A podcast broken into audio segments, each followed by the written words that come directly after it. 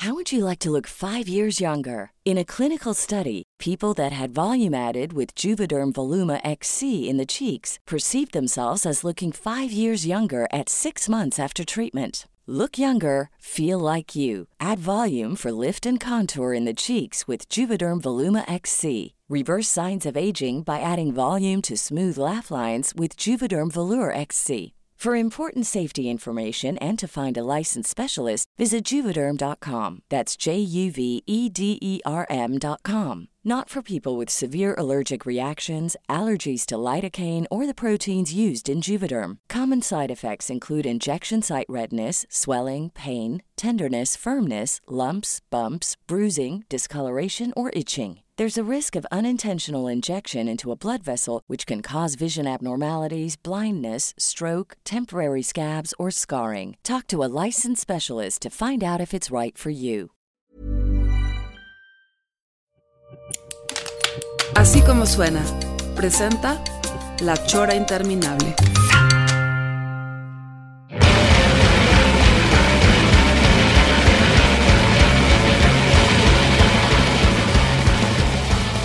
Hola, muy buenas tardes, bienvenidos a su programa de confianza, La Chora Interminable. Este, normalmente es con eh, Trino y Gis, pero ahora estoy esperando que llegue el señor Camacho, que tiene, según él, problemas graves de internet. Este, pero eh, aquí mis eh, invitados eh, no me dejarán mentir que, que, el señor Trino es como, como es un emperador, o sea, él, él puede poner el pretexto que él quiera. O sea, este. Bienvenido Alejandro Rosas. Querido Gis, muy buenas tardes. Sí, efectivamente es el rey de reyes, mi querido Trino, porque ya el típico pretexto ya de el internet, ay, ¿no te llegó el archivo? Te juro que te lo envié en la mañana, se ha de haber atorado, no sé, déjame reviso, ¿no? O sea, ese funcionó bien hace mucho tiempo, ese pretexto, era muy bueno. Era muy bueno, era muy bueno. ¿Podrías, por favor, tú presentar a tu compañero? Claro que sí, bueno, tenemos el honor de estar aquí, mi querido Francisco Javier González, gran cronista deportivo, escritor de deportes, comentarista, director de TUDN, ¿es verdad? Y Correcto. venimos juntos aquí pidiendo asilo para que nos dejen hablar de lo que venimos a presentar para la siguiente semana, que es un libro sobre el tapatío de tapatíos, Checo Pérez. Francisco Javier. Eh, eh, maestro, eh, primero, bienvenido, Francisco Javier. Este, además me siento muy honrado, emocionado, porque pues, eres una, para mí eres una presencia de ya mucho tiempo en pantalla, una celebridad de la pantalla. Bienvenido. No, hombre, Gis, qué amable eres. Un abrazo para ti, para el jefe Trino, este, para Alex, para toda la producción. Encantado de estar con ustedes. Y, como dice este Alex, pues, viniendo con los cuates para hablar de, de, Checo Pérez, del libro que estamos haciendo y de una trayectoria padrísima de, de un piloto súper tapatío, súper mexicano y súper triunfador. Oye, es que además para mí me, me va a servir mucho porque es el, el es un tema del, el, del, que me siento yo este, muy alejado, pero son a veces los que luego terminan resonando más en mi, en mi, en mi alma. O sea, eh, eh, con decirles que mi única referencia de las eh, carreras de automóviles era saber que yo tenía unos amigos medio, medio pesaditos que que su plan era, no me acuerdo en cuáles carreras, o sea, que se tenían que despertar a las 3 de la mañana para verla en no sé qué lugar desde aquí, en no sé qué lugar del mundo, este, meterse cocaína, o sea, y, y ver, y ver la carrera, cabrón. O sea, e, esa es mi experiencia con las carreras de autos, cabrón. Oye, no, pues entonces ellos hasta han de haber palpado la velocidad, porque efectivamente las carreras que se, de Fórmula 1 que se corren en Asia, China, eh, Japón, todas esas sí son como las 3 de la mañana, pero nunca sí. se me hubiera ocurrido. Yo hubiera pensado más conservadoramente un cafecito. Un cafecito. Una siestecita con un despertador, pero coca. Eh, es, eso es osadía y audacia. Oye, o sea, el, el interés de, de, ustedes en los carros, este, bien, viene ya una vez entrados en gastos cuando ya están metidos en medios y eso, o, o, o, o ya venía. Francisco. No, aquí, aquí te voy a decir que el, el, fan, fan de la Fórmula 1 de hace mucho tiempo es, es Alejandro, que inclusive ¿Ah, ya sí? tiene un, un, libro publicado, sí, hace algunos años de, de Fórmula 1 muy interesante, muy pues muy, muy revelador para, para quienes eh, no, no, tienen cercanía con la Fórmula 1 para enterarse de un montón de cosas muy interesantes. Y ahora, como, como tú has dicho, Alex, este, pues estás teniendo tu segunda canita al aire con este libro de Checo. Claro, fíjate, Gis, que dejé ahorita por descansar un poquito a Juárez y a Madero y a Carranza. Eh, porque ya ves que eso es básicamente mi fuerte, los mitos y todo eso. Y ahora, eh, junto con Francisco, decidimos entrarle a este tema. Sí, yo soy un fan desde como los años 90 aproximadamente, pero ¿quién crees que nos juntó para hacer este libro? ¿Quién te imaginas de Planeta? El, demonio rojo, ¿cómo, se, cómo, le dices, casi, casi es el señor de las tinieblas. Oye, no manches. Nuestro editor, Gabriel Sandoval, fue el que nos. Un saludo a Gabriel Sandoval. Trino, ¿cómo estás? Perdónenme, ¿me oyen? No, o sea, un momento, no me he conectado bien, perdón. Se oye, se oye como que estás adentro de un baño, o sea, este. Exacto, así se oye cuando contestas en el baño. Sí, entonces puedes seguir en lo que estabas haciendo. bueno, Entonces te decía, en medio de unos whiskies, mucha carne, como le gusta al Señor de las Tinieblas, vino y demás, eh, pues nos propuso, estábamos los tres, yo también, como tú dijiste ahorita, Gis, pues eh, para mí Francisco era una, una presencia, haz de cuenta como el señor de los cielos, no el señor de los cielos, hermano. Prendías la tele en un deporte, en un comentario, y ahí escuchabas su voz, ¿no? Sí, sí, sí, sí. Nos hicimos cuates apenas el año pasado, igual mediando una buena comida, una buena charla, y fue Gabriel Sandoval, nuestro editor en Planeta, quien dijo, oigan, ¿por qué no escriben sobre Checo Pérez? Y ahí que nació este libro. Oye, pero ¿cómo, ¿cómo se repartieron la labor? O sea, a uno le tocaba la parte escabrosa y al otro este, la parte de... no, o sea, ¿cómo estuvo, cabrón? no, la, la confección del libro fue, fue muy divertida, Gis. Y, y, además, este déjame explicarte. Eh, Alex se refiere básicamente al año de la pandemia y, el año actual, no el año en que empieza la pandemia, el 2020, en donde sufre la Fórmula 1, sufre el NFL, sufre el NBA, sufre el fútbol, sufrimos todo mundo y el deporte, por supuesto, que está incluido. Y entonces eh, es, una etapa crucial y muy difícil para Checo, esa del 2020, porque se termina su contrato intempestivamente, porque le vienen algunos giros muy, muy importantes en su trayectoria y, en mi caso, yo voy alternando los capítulos con eh, un poco la narración de la historia de Checo desde que tenía seis años de edad. Entonces, digamos que entramos a la pista por diferentes puntos, pero llegamos al, al, lugar de encuentro eh, ya en los últimos capítulos, en donde coincidimos con la actualidad tanto de la vida del Checo como de su etapa profesional, que es la más exitosa de las que hemos tenido. Oye, pero eh, oh, eh, me, me, me, viene ahorita lo, que decías, Alejandro, de, de, tu, de tu interés en los mitos y que de ahí te eh, hiciste este paréntesis, pero de alguna manera es otro también mito, ¿no? ¿Hay materia de leyenda en el checo? Ay, claro, Gis. Este, yo creo que todo el mundo tenemos algo que podía mitificarse y aquí él se convierte en una leyenda o, o está en camino de hacerlo porque realmente es el mejor piloto que ha tenido México en la Fórmula 1, aun cuando las, las etapas eh, por las que hemos pasado con pilotos mexicanos son distintas. Pero efectivamente, sí, yo creo que lo, importante y lo padre de este libro, el libro se llama Nunca te rindas, pero no es un libro de superación personal, de una vez se los aclaro. Sí, porque el título, el título uh, le, puede hacer a uno malentender, o, o, sí, o sí tiene que ver con una historia así de, de un héroe que salió tiene que ver con una historia de éxito, pero no, no vienen los 10 consejos de Checo Pérez para ser feliz y alcanzar el éxito. O sea, lo que queremos, exacto, nunca te rindas, eh, que es su hashtag que siempre pone en inglés, Never Give Up, eh, obviamente ya traducido, eh, y que es, digamos, su, su mantra, por llamarlo de algún modo. ¿Me escuchan? Perdón, ¿me escuchan? Sí, te escuchamos. Ah, sí, perfecto. Ay, perdónenme, perdónenme, Francisco, este, Alejandro, señor Pelón. Perdón, pero es que aquí en Chapala hubo un problema muy fuerte de, de Telcel y de todo, pero me llegó el libro apenas hace media hora, media hora me llegó, gracias porque me lo enviaron, pero por favor, este, sigan, prosigan, pero ya, estoy aquí poniendo atención. Estábamos diciendo que, eh, eres, que, que eres tan jefe que puedes llegar tarde a un Zoom. oye, oye, Trino, además de mandarte un abrazo, ¿no, ¿no tiene nada que ver eso con el Atlas que está en liguilla? ¿Algún ritual que estuvieras tú celebrando? ¿Alguna cosa de ese estilo? No.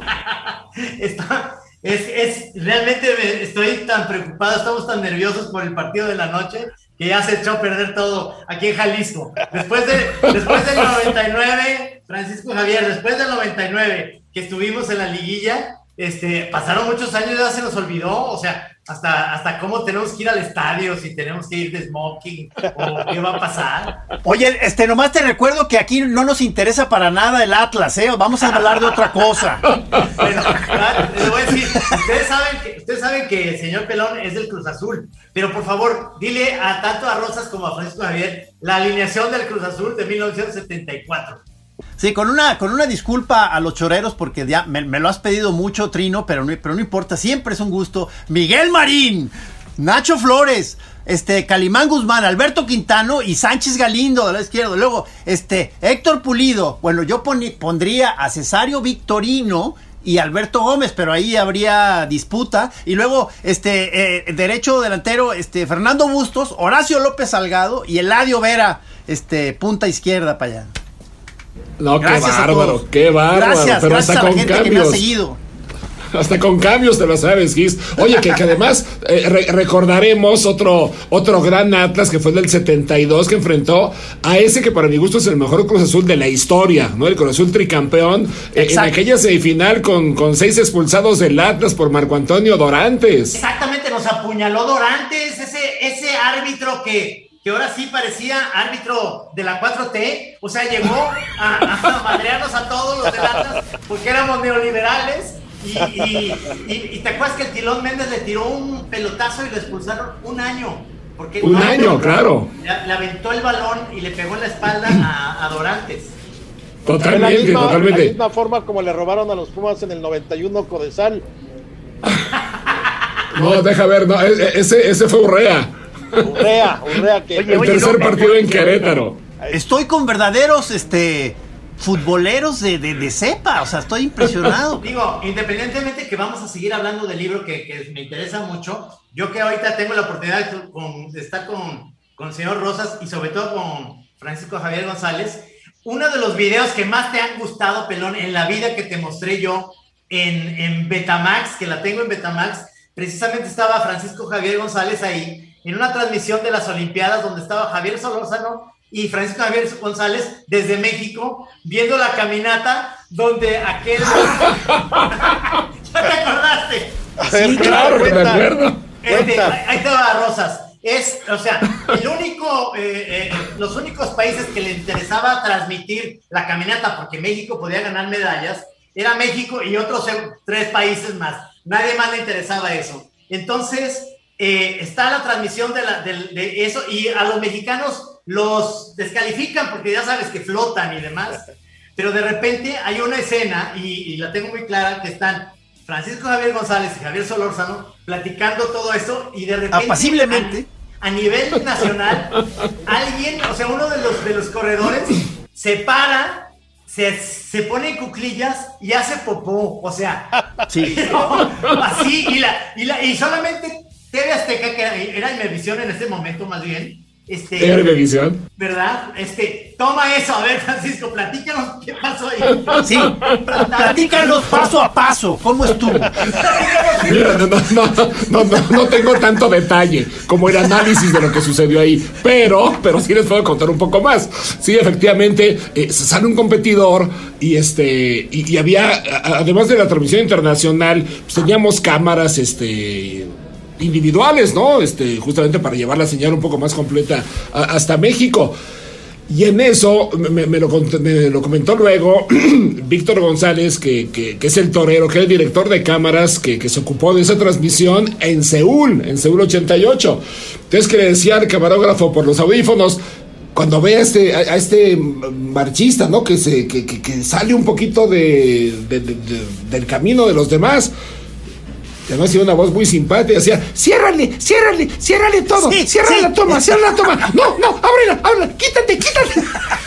Porque ya se vio todo lo que hizo aquel, aquel, aquel compañero, que pues sí, oye, en, la marcha, en los maratones, de repente si alguien pues te dan ganas de ir al baño, no abandona la competencia, pues ve cómo le hace ahí mismo, ¿no? Lo que pasa es que nunca se había transmitido por televisión. Sí, oye, pero a mí se me hizo como que ya eh, se lo tiene muy manejado ese, o sea, o, no sé si ya los corredores en general este, lo, lo tienen que entrenar esa posibilidad, porque se me hizo de una eficiencia todo el proceso, o sea, casi ni se detiene, o sea, llega rápido, se pone en cuclillas, sale el chorro y sigue su camino, o sea, lo, tenía practicado, sí. Sí, pero, pero, sabes qué, seguramente si algo le cayó mal porque evidentemente tu cena del día anterior es muy ligera. Sí. Y que desayunas también es como para que no te pase eso en una carrera. Claro. Que, que, vas en primer lugar. Es que, es que era un, era un, corredor este, alemán y, corrígeme si no, pero incluso llegó en sexto lugar. O sea, no creas que, no creas que por eso este, quedó en mal lugar. O sea, quedó en sexto lugar. No, pues es, que, se, eh, quedó, más ligero. Entonces pudo avanzar más. se rebasó. no nada más hizo su gracia, también tuvo un buen desempeño. Tendríamos que hacer un libro con las historias escatológicas del deporte. Sí, sí, sí. Claro que sí. O sea, porque nunca te preguntas, es lo mismo que los astronautas, nunca te preguntas cómo hace que la gravedad no salga para arriba, ¿no? Es decir, te sientas de aguilita, es el tubo, pero el tubo te lo pones atrás, ¿Cómo es? Sí, a, lo mejor es un sistema como que te conectas una manguera succionadora para, que ya no haya. Es increíble, pero bueno, volviendo a lo que venía ojeando, porque venía en el camino, obviamente, para acá, este, de chofer, de, no, eh, eh, me venían manejando Maggie, pero yo iba leyendo el libro, pero Checo Pérez ya está enterado de este libro de ustedes dos. Yo creo que sí, porque no nos ha hablado. A ver, a ver, a ver, ¿por qué? ¿Hay algo, ¿Hay algo polémico que tocan en el libro o qué? No, hay que decirlo, a ver, no es una biografía no autorizada, es decir, no hay temas escabrosos ni personales, es la trayectoria de Checo desde que es chavo hasta hoy, y por otro lado, la narración o la crónica de lo que fue la temporada 2020, que fue muy intensa, mucho, mucho suspenso, eh, con el alma en un hilo, los seguidores de Checo Pérez, porque no sabíamos si podía ser su última temporada o no y todo eso. Entonces, básicamente es una historia de su trayectoria deportiva y obviamente la idea también que queríamos hacer aquí es crónica. Entonces, hacemos dos crónicas que se entrelazan, pero como buena crónica tiene un suspenso permanente que te va llevando hasta el fin de la historia, ¿no?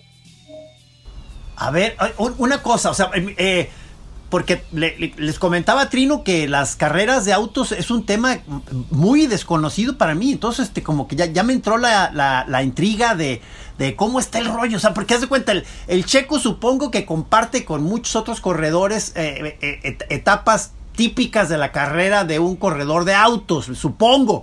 Pero, y debe haber luego ya partes en las que se va haciendo una cosa peculiar su carrera, ¿no? O sea... Estoy en lo correcto. Sí, sí, sí, totalmente. No, estás en lo correcto, Gis. A, ver, Checo empieza muy chiquito. Él empieza, como todos los pilotos, en el cartismo, a los seis años de edad, allá en Guadalajara. Y, empieza mucho por, por, la afición de su papá, que es el que lo, lo, lleva a él y a su hermano al, mundo del automovilismo, pues primero de manera recreativa, como, como chavitos, que les encantaba eso, y, poco a poco eh, el, checo pues va, va mostrando su pericia, va mostrando ser, ser mejor inclusive que muchachos mayores que él en edad, uno, dos años, y les ganaba. Y, a todo el mundo le empieza a dar miedo lo que está haciendo el Checo Pérez. Sin embargo, bueno, es, es la, verdad es que no le ha sido fácil. El Checo viene de, de, una familia que no tiene grandes posibilidades, no tenía grandes posibilidades económicas y que pues a, base de pedir prestado y de ahorrar en neumáticos cuando corría el ah. Este pues se, se, fue haciendo hasta que, hasta que llega el momento, ¿no, Alex? En el que empieza a despuntar y empieza a ser mejor que los demás y, se embarca la aventura de irse a, Europa a los 14 años de edad, él solo, él solo y sin pasaje de regreso. Sí, señor. Está increíble eso porque acuérdense que en la época dorada de los pilotos mexicanos de éxito eran pues Pedro Rodríguez y este y Ricardo Rodríguez, digamos. Y Ricardo. En, que figurábamos en la Fórmula pues eran otras, ¿no? No sé, no sé si era la Fórmula 1 o no, pero... Era la Fórmula 1, pero fíjate, hay una anécdota muy curiosa porque eh, Pedro Rodríguez es el otro mexicano que lleva, que ganó en su momento dos grandes premios de Fórmula 1, como Checo ahora. Pero lo, padre fue que cuando gana, eh, lo padre no es la anécdota curiosa, gana el primero en Sudáfrica y como no, no tenían evidentemente el himno nacional mexicano en Sudáfrica, le ponen, cuando lo premian, South of the Border con Frank Sinatra. Ándale. Eh, como el himno nacional mexicano, y es una anécdota real. A partir de ahí ya Pedro Rodríguez iba con su disco del himno nacional mexicano a todos lados y ganó unos años después en, Mónaco. Fíjate, es, increíble, eh, y estábamos hablando de un personaje que para mí se me hace... Yo el libro realmente lo recomiendo. ¿Ya dijeron cuándo lo presentan en la FIL? ¿Ya, ¿Ya platicaron? Dijeron algo así como el viernes o sábado. Lo presentamos el viernes 3 de diciembre, pero no en la FIL. Lo presentamos, ahorita te digo en qué lugar, incluye creo que Chelas, que se llama Colmillo. Y es en Avenida, Avenida Patria 110, Puerta de Hierro. Ah.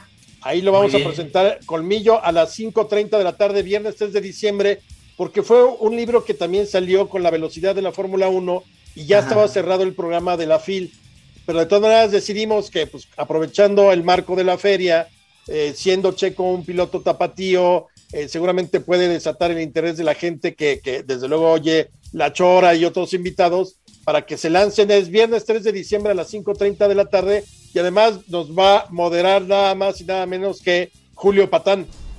Ah, el jefe. Eh, Julio Patán que puede perfectamente salir en una película de, de carreras de autos como el hermano de Meteoro, ¿no? Puede, puede parecer incluso este, eh, Pierno Doyuna, eh, de, los autos locos. Exacto. qué bien, qué bien. Me da mucho gusto porque creo que hiciste bien, o hicieron bien los dos, en presentar el libro aquí en, Guadalajara, a pesar de que no se pudo en la FIL. Que, que, se me hace también muy moñudo los de la FIL, porque además, ¿quién va a presentarse? Realmente está muy raquítica todavía la presencia en la FIL de, tantos eh, autores y demás debería ser la presentación. Pero yo digo que esta debería tener una segunda vuelta, eh, como en las carreras a mediados del año, otra vez ahí en Guadalajara, porque creo que es un libro interesante de, de esto. ¿Qué seguiría para esto, Francisco Javier? ¿Seguiría el Canelo? Ah, pues no, sería mala idea. La, verdad es que tenemos eh, tan pocos deportistas de ese nivel, Trino, que, este, que, por supuesto valdría la pena este, si, si nos lanzamos, Alejandro y yo, a, a, una aventura más o a varias aventuras más, uno nunca sabe. Este, y, te diré acerca de este libro, ya yo tendrás oportunidad de, de, echarle un ojito, de leerlo. E, es un libro que se lee, se lee muy sencillo, es decir, no es un libro técnico, yo decía Alex, no es una biografía, no, no hay que saber de Fórmula 1 para, este, para entender el libro, está hecho por dos aficionados a la Fórmula 1, por dos aficionados como Alejandro y conmigo. claro, no, no, pero por supuesto, es para leer con los hijos, si los hijos se dejan, ¿verdad? Si no, se los deja saber si lo quieren leer. Pero, pero, está de verdad que este, está muy ligerito y habla de la historia de la vida de un triunfador, ¿no? Con algunos detalles que te instruyen sobre la Fórmula 1, las carreras que hay por temporada, etcétera, etcétera. Pero, este, pero básicamente es un libro que me parece que, que te ilustra mucho acerca de un, de un personaje del que no todo el mundo sabe un montón de cosas que es bueno conocer. Oye, porque eh, el, título Nunca te rindas, o sea, hace que, entre otras cosas, que uno piense que, que, sin conocer la historia del checo, yo digo, pues qué onda, tuvo muchos motivos de, pronto para rendirse, o sea, sí hubo muchos atolladeros o qué pedo, cabrón. Todos, tuvo todos los, sabidos y por haber. Eh, lo que nosotros eh, resaltamos mucho es que la Fórmula 1 tiene 20 asientos cada año. O sea, son, son 10 escuderías, cada escudería tiene dos pilotos. Entonces, ya haber él eh, estado presente durante 11 años seguidos, porque este es su, es su onceava temporada, eh, evidentemente habla de que es un gran piloto. Si no fuera un buen piloto con todo y patrocinios y demás, no podría permanecer ahí. Entonces, eh, para estar ahí en esos 11 años, tuvo que luchar, tuvo un accidente, tuvo que competir con gente de su propio equipo, luego lo echaron del equipo que tenía, con el que tenía ya un contrato de tres años. O sea, ha sido totalmente picar piedra y el año pasado a estas alturas parecía que Checo se iba a quedar ya sin correr porque solo quedaba un solo asiento. Todo eso lo vamos contando y eh, bueno, hoy sabemos que, siguió gracias a, a, su talento y a lo que hizo en Red Bull pero por eso es una, una historia. Haz de cuenta que estás viendo una serie de televisión, así como empezamos en el 2020, luego nos vamos al pasado, regresamos al 2020 y otra vez al pasado y así sucesivamente. Entonces te va llevando como, de hecho, si hay algún productor aquí de televisión que quiera ya patrocinar nuestra serie, éntrenle. oye, oye, eh, no sé si me, me confundí o no, pero, o sea, ¿no entrevistaron al Checo ustedes?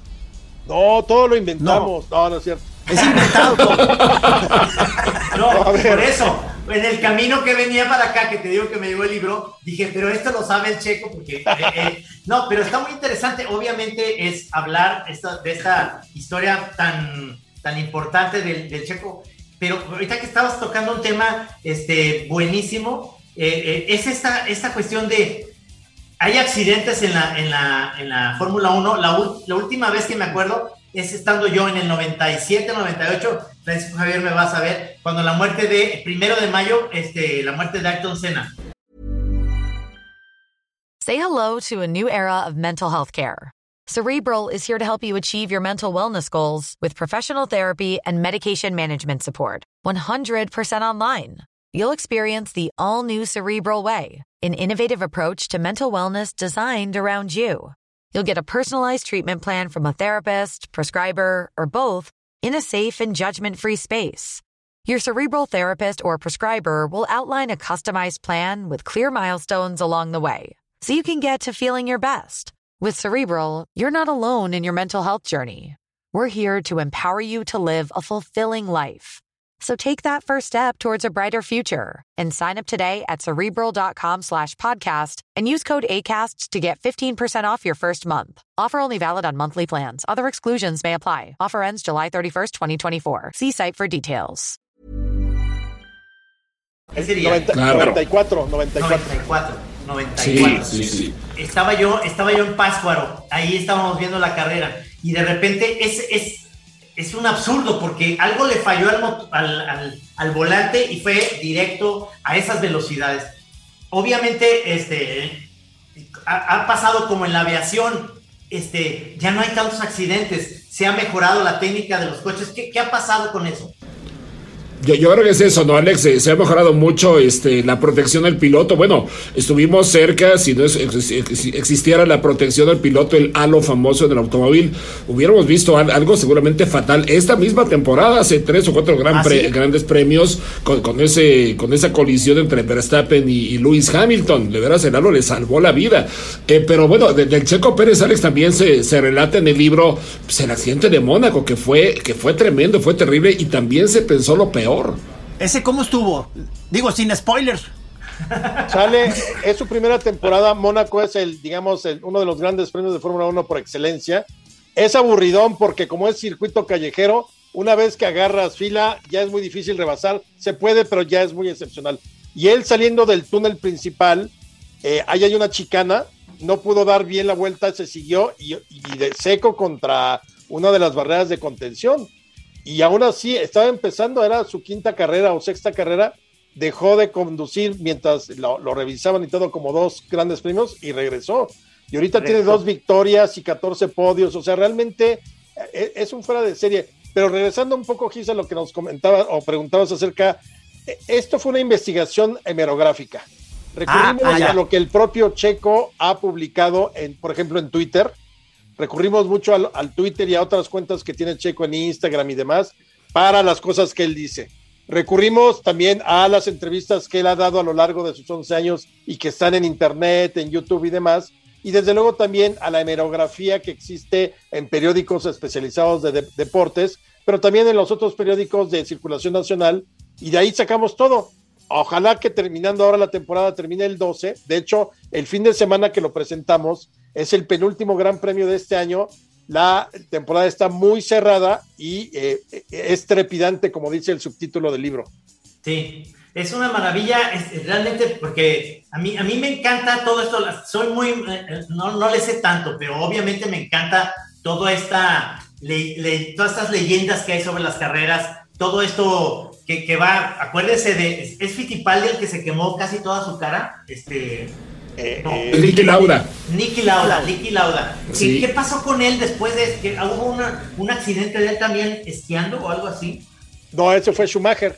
Schumacher. Que es increíble, o sea, siete veces campeón del mundo, corriendo a más de 300 kilómetros por hora y nunca le pasó nada. Bueno, tuvo algunos accidentes, pero nada grave en, en Fórmula 1 y esquiando se va y se pega en la cabeza. Y desde entonces, estamos hablando desde hace como 7, 8 años, eh, pues al parecer quedó, en, eh, yo creo, supongo, porque nadie ha dicho nada, en un estadio estado semivegetal, porque no, no ha salido ni para verlo, ni nada. Y en el documental que ahorita está en Netflix sobre Schumacher, ahí la familia habla en pasado.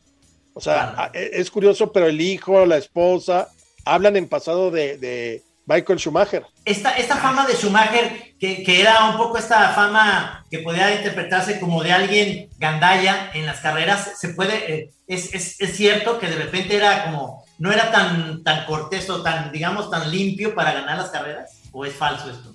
No, eh, como siempre, igual que ahora dicen de Hamilton, que tiene como de su lado que es el campeón, que llama la atención, eh, todo eso, pero no, o sea, son, eh, igual se decía de escena, pero son pilotos que le meten duro, no solamente al acelerador, sino también se plantan, ¿no? Si tienen que rebasar retando la muerte, lo van a hacer y no tienen ningún tipo de, problema con eso. No, I'm very, very shy. Ah, se puede hablar así como de, eh, no sé, cómo de, eh, como de estilos. O sea, se cuenta, el, el checo ¿Cuál sería lo peculiar de su estilo de, correr o, qué? Yo, yo creo que es un, piloto muy valiente que se ha hecho en el camino. Que, aprendió de sus propias carencias. Fíjate, este Gis, hay, hay una, una de las virtudes del Checo Pérez, entre otras, es el buen manejo de neumáticos. Es decir, él, puede resistir. ¿Qué es eso? ¿Qué es eso? Pues, pues, en cada carrera tienes más o menos planeado cuántas veces tienes que cambiar de neumáticos. No paras en pit, pierdes este tiempo en ello y, sigues la carrera, ¿no? Y el, checo ha sabido ahorrar muy bien en el manejo de neumáticos y hay carreras en que tiene menos paradas en pits que los demás. Y esto obedece a algo que también se, se, habla en el libro, eh, de que cuando era eh, chico, él y su hermano, pues el papá no tenía para, para, tantos, este, para tantas llantas cuando competían en el cartismo. Entonces el, checo le enseñó a manejar para que no se le gastaran las llantas. Bueno, esa virtud la tiene hasta el día de hoy, imagínate. Con todos los avances, Francisco, con todos los avances, este, Francisco Javier, de, las, de la tecnología, ¿por qué, no, ¿por qué no ya se logró unas llantas que resistan toda la carrera? ¿No se puede? ¿O qué, qué es lo que pasa? No, yo creo que eso depende mucho de las condiciones y les, cuento esto y me, despido muchachos que tengo ahorita un, programa al aire, les agradezco muchísimo, perdón que los abandone, pero ese depende del tipo de, piso que tenga el, eh, el, circuito del que se va a correr, de la temperatura, si, si, si, si está lloviendo o no está lloviendo. Hay, hay como cinco tipos de neumáticos, ¿no, Alex? Más o menos. Sí, generalmente si no hay clima extremo, o sea, en lluvia o mojado, hay tres el medio, eh, eh, el duro y el suave. El suave es como que para que te dé más velocidad y hay algunas décimas de segundo. Pero sí varía mucho eh, el desgaste de las llantas por el número de curvas, hacia dónde están dirigidas las curvas, si, si pegan más con la derecha o la izquierda. Entonces, todos los equipos en todas las grandes premios, cuando menos, tienen que hacer una parada en pits, cuando menos. y lo que decía Francisco Javier es que Checo realmente administra muy bien sus neumáticos porque es muy fino para manejar. Entonces, hay veces que ha ganado él o ha llegado al podio porque hizo solo una parada cuando los demás hicieron dos. Y una parada en pits, entre que entras y sales, te lleva veintitantos segundos. Entonces, pues, obviamente eso le ayuda también a él. Órale, órale. Este, oye, Trino, no, Trino, nomás te, te, quiero comentar que Francisco Javier se va como una como una señal de, como un extrañamiento de, de, de como protesta de por tu llegada tarde, cabrón. No, no, no, no, no, Trino, en absoluto, no, Gis, no, para nada, no.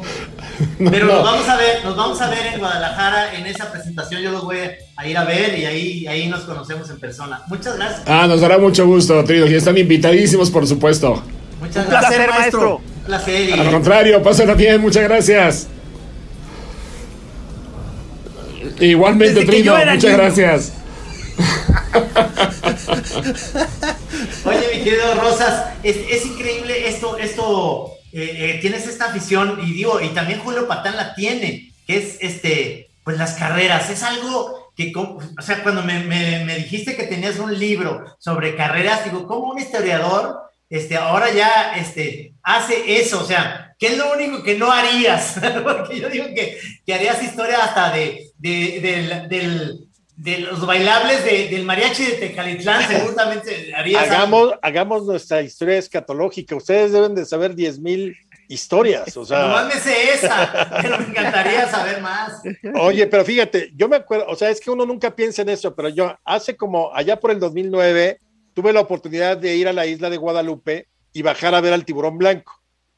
Entonces, este, pues yo siempre así muy pulcro y todo, pues ya me pongo mi, mi, mi traje de buzo, te bajan y, entonces nos dan la instrucción de, si tienen ganas de hacer pipí, no los podemos subir, se hacen dentro del traje.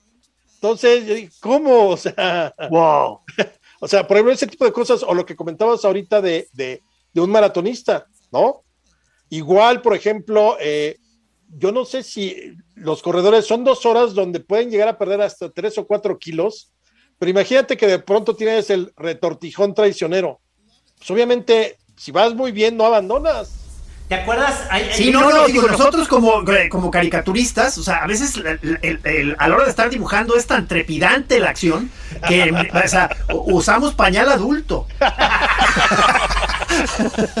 Oye, pero ¿no se acuerdan ustedes un sketch buenísimo de Monty Python que, que habla de las Olimpiadas? Pero hay, una, hay un maratón de gente con incontinencia. Entonces viene el maratón, pero siempre están como en un camping. Ah, claro.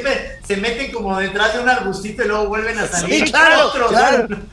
Es muy bonito ese, cabrón. Sí, sí, sí, sí. Y hay una carrera que es buenísima que se llama la carrera con, eh, con personas que tienen perdido el, el, sentido de la dirección. Entonces cuando dispara para, para esto, todos salen, pero no para enfrente, sino para todos lados.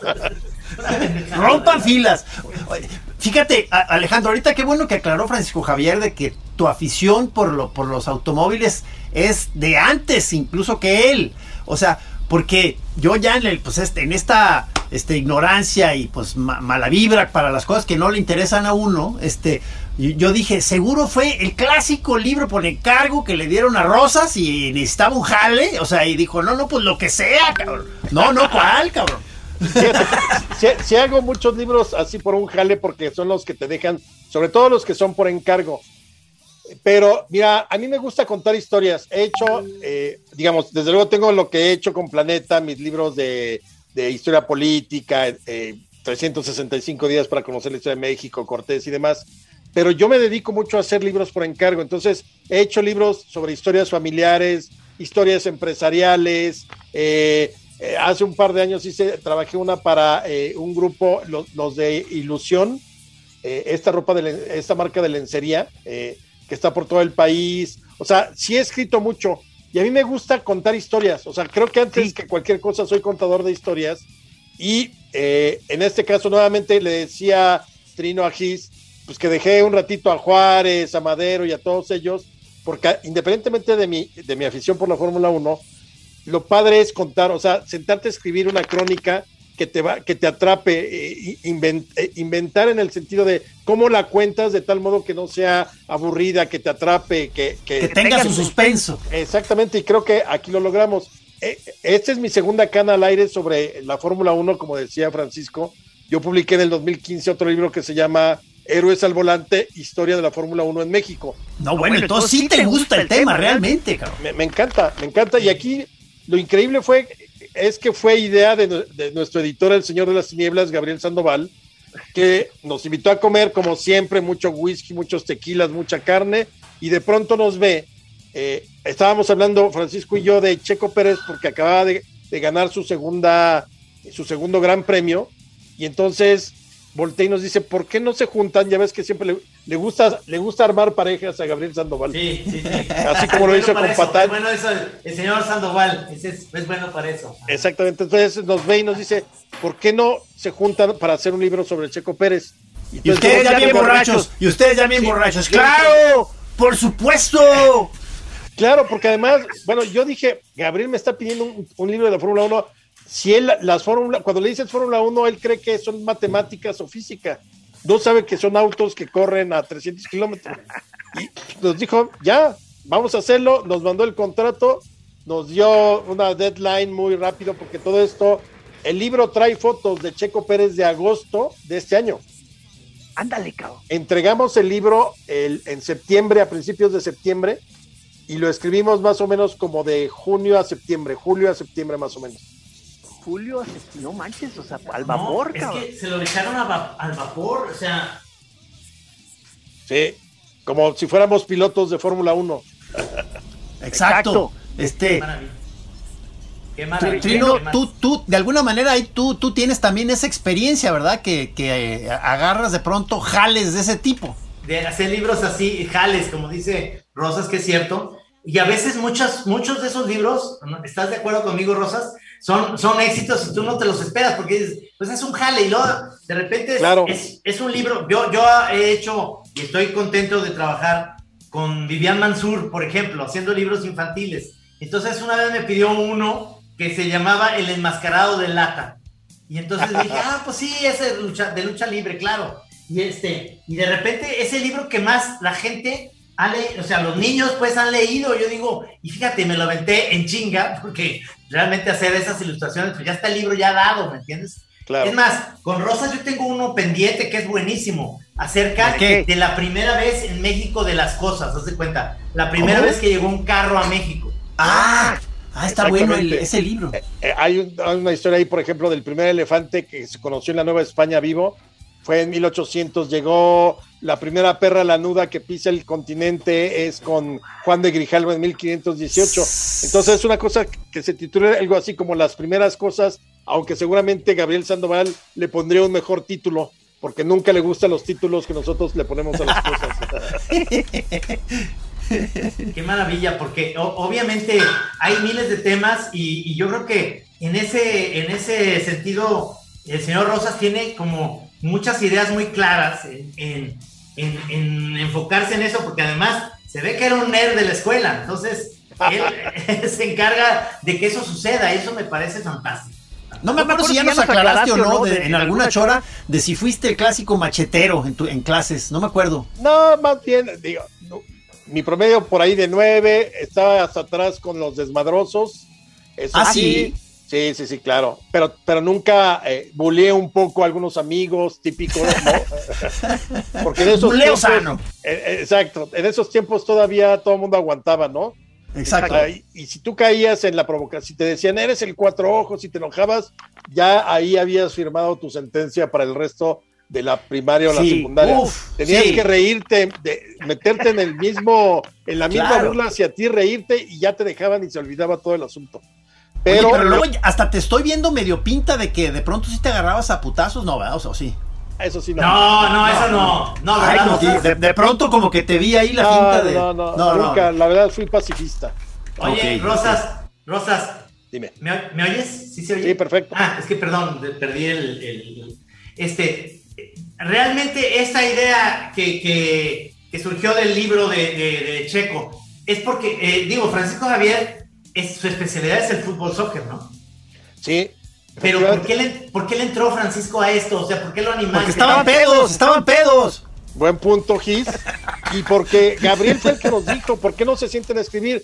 Luego, es, ese día que después de que sí estábamos pedos y comimos mucho y bebimos mucho, ya en la noche me escribe Francisco Javier y me dice, oye, dime con toda honestidad, eh, yo, tú sabes que yo no sé de, mucho de Fórmula 1, la sigo como aficionado. Y le dije, vamos a escribir un libro de aficionados. Es decir, no es un libro técnico, no vienen las especificaciones y que si el motor. Eso, eh, son dos crónicas, o es una crónica que se entrelaza, pero donde hablamos del, personaje, lo que enfrenta, lo que sufre, lo que tiene que vivir, pero no es de, ah, esa, esa autopista, esa pista tiene cinco kilómetros, no, nada de eso. Entonces, Francisco Javier es un gran cronista también y también tiene buena pluma y creo que quedó un buen resultado con la combinación de ambos. Pero evidentemente él mismo me dijo, yo no, yo no, yo no soy eh, aficionado, soy aficionado de la Fórmula 1, pero no especialista. Le dije, eso es lo que necesitamos. Sentarnos a escribir como si fueras eh, aficionado. Y creo que Oye, se nota. Eh, perdón, pero, o sea, como en el caso eh, eh, de este libro, o sea, los dos son, escriben, ahí cómo se le hace, o sea, cómo se reparten ahí las labores. Pues mira, lo que planteamos el índice, cada quien que escribía, los capítulos dones, por ejemplo, son los míos, los pares son los de él, y sobre la marcha, igual que lo hice con Patán, nos íbamos consultando, oye, tú ya tocaste esto, sí, ahora yo, ¿cómo ves esta parte? Nos intercambiábamos los capítulos sin meterle manos, solamente para ver eh, cómo funcionaba y todo eso, y ya, y fluyó. No crean, Que, era la, no crean que era la escena de Ghost eh, Francisco, yo abrazando a Francisco Javier y los dos así, No, no, no. Cada quien en su casita y Dios en la de todos. yo, tengo la, yo tengo la teoría que, que los invitó Javier, digo, los invitó Gabriel a, a comer, se pusieron bien pedos y luego ya Francisco Javier en su casa vomitó y luego dijo, ay cabrón, le voy a hablar a Rosas. Oye, si vamos a hacer el libro. Así fue. Ya, después de que, ya después dijo, ¿qué firmé, cabrón? Y se lo echó rápido también, ¿eh? O sea, porque eh, sí lo, sometimos a presión y muy cumplido, hay que decirlo. Bueno, yo sí creo que Francisco Javier era ñoño, eh, cumplidor y responsable en la escuela. Eh, es un santo varón, ¿no? Es un santo varón. Siempre formal, muy decente. Es, es una delicia trabajar con él y, ahora que hemos estado compartiendo espacios para entrevistas, todo fluye perfecto. Ya lo verán, sí, ojalá puedan estar, como dijiste, Trino. No, sí. 3 de diciembre, 5.30 de la tarde, eh, ahí en Puerta de Hierro, en este lugar que se llama, ahorita les digo cómo. Eh, eh, vamos a dijiste que se llama El Colmillo. Colmillo, Avenida Patria 110 y modera Julio Patán. Entonces, ya te imaginarás con Julio que también le hace a todo y es un extraordinario. Oye, pero a Julio también le encanta la Fórmula 1 y de repente va a eso, ¿no? No, a él le gusta el glamour de la Fórmula 1. Al glamour. Sí, ya ves cómo es. Sí, cuando nos invitan, entonces es gratis el chupe, la comida, él está acá hablando como siempre, nunca se sienta a ver la carrera. No, ¿sabes? Él, la tiene de espaldas, la carrera. Sí, totalmente. le encanta el glamour, o sea, le encanta de que hay whisky todo el día, cuando nos han invitado a lo que se llama el paddock, que, que son estas invitaciones de empresas que, que, que, además se bajan a ver los pits y todo eso antes de la carrera, pero pues todo es gratis, o sea, puedes beber, comer y todo ahí. Incluso hay televisiones adentro para que ni siquiera tengas que salir a la tribuna a, a, ver la carrera, lo que yo sí hago. Yo sí voy y me siento ahí todo. Sí, de los, de Pero, por ejemplo, ¿sabes, ¿sabes, en qué es especialista eh, Julio? El box está también, creo que ah. preparando algo sobre box. Uy, ahí sí le conoce muy bien nombres, peleas, momentos y ah. todo. Ah, Oye, porque eh, eh, eh, en este libro del Checo, o sea, ciertamente ahorita que estás diciendo lo, lo, lo reciente que es la, cuando entregaron el material, o sea, tiene una cosa muy buena de que, de que va a haber historia del Checo hasta casi hasta ahorita, ¿verdad?